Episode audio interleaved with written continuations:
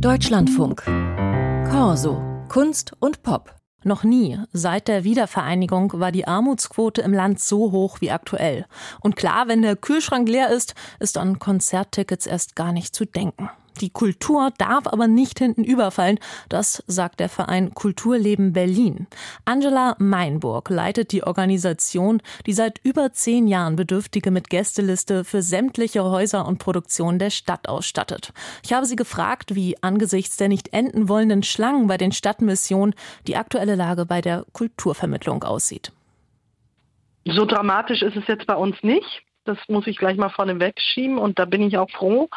Ähm, tatsächlich ist es aber auch so, dass wir wissen, unsere Gästezahlen werden steigen und zwar massiv auch. Also das heißt, die Nutzerinnen und Nutzer von unserem Angebot, die werden mehr werden.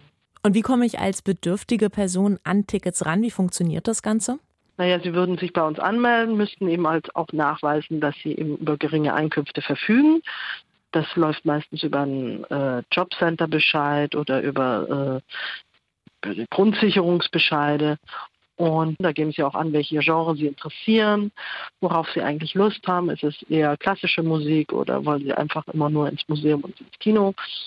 Das nehmen wir alles auf und dann geben wir sie in unsere Anwendung ein und dann rufen wir sie in regelmäßigen Abständen an oder sie rufen uns auch an zu unseren Zeiten und fragen, was wir im Angebot haben. Also das ist eben keine Einbahnstraße, sondern wir sind so im Dialog mit unseren Gästen. Ja, das habe ich auch schon gesehen, dass das Ganze telefonisch funktioniert. Mhm. Da habe ich mich gefragt, braucht es vielleicht auch einfach noch mehr Anreiz als jetzt nur den Abbau dieser finanziellen Schwelle? Ja, naja, sonst würde es uns nicht geben. es braucht das Gespräch. Also wir wissen von unseren Gästen, dass auch die Angebote, die eben äh, kostenfrei wären, ne?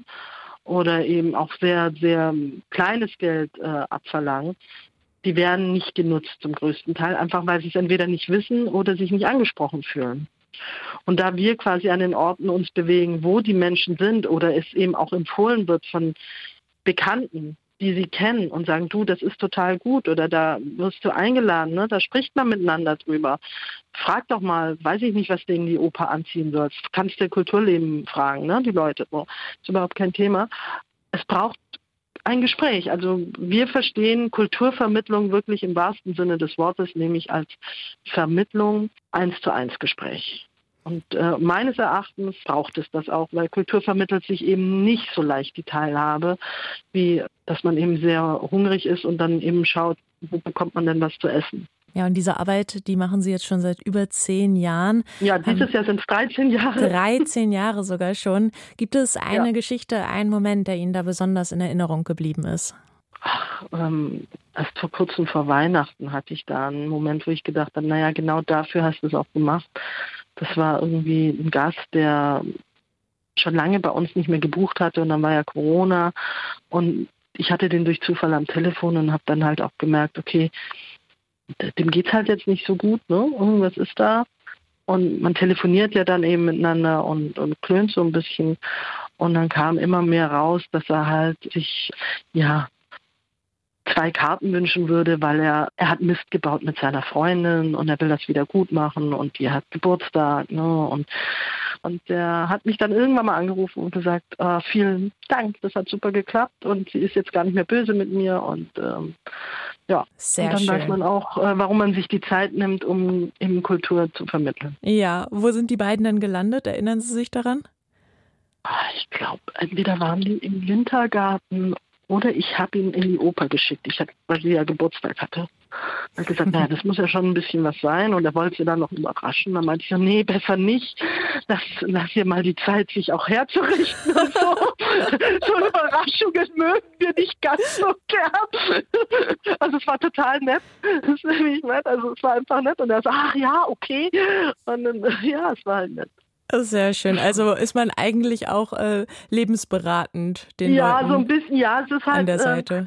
total, total. Also es ist halt äh, 50 Prozent Sozialarbeit und natürlich 50 Prozent Kulturarbeit. Ich meine, womöglich ist das Ganze ja auch gerade eine Win-Win-Situation für die Konzerthäuser und Kulturveranstaltungen, die ja auch zunehmend vor dem Problem nach der Krise stehen, beziehungsweise nach Corona stehen, ihre Veranstaltungen nicht mehr auszuverkaufen. Ja, aber das war ja nicht nur mit Corona oder vor und nach Corona, sondern ähm, wir hatten vor Corona über 52.000 Tickets im Jahr zur Verfügung. Und natürlich, also da müssen die Kulturveranstalter schon ja entweder nicht nur neue Angebote entwickeln, sondern sich auf die Bedürfnisse und Wünsche einlassen. Und da stehen wir auch immer gerne beratend zur Verfügung, gerade was auch Barrierefreiheit angeht und Menschen mit unterschiedlichen Behinderungen, dass die den Weg nicht nur finden können, sondern dass sie sich einfach wohlfühlen und halt auch als Besucher und Besucherin ernst genommen werden mit ihren Bedürfnissen. Ähm,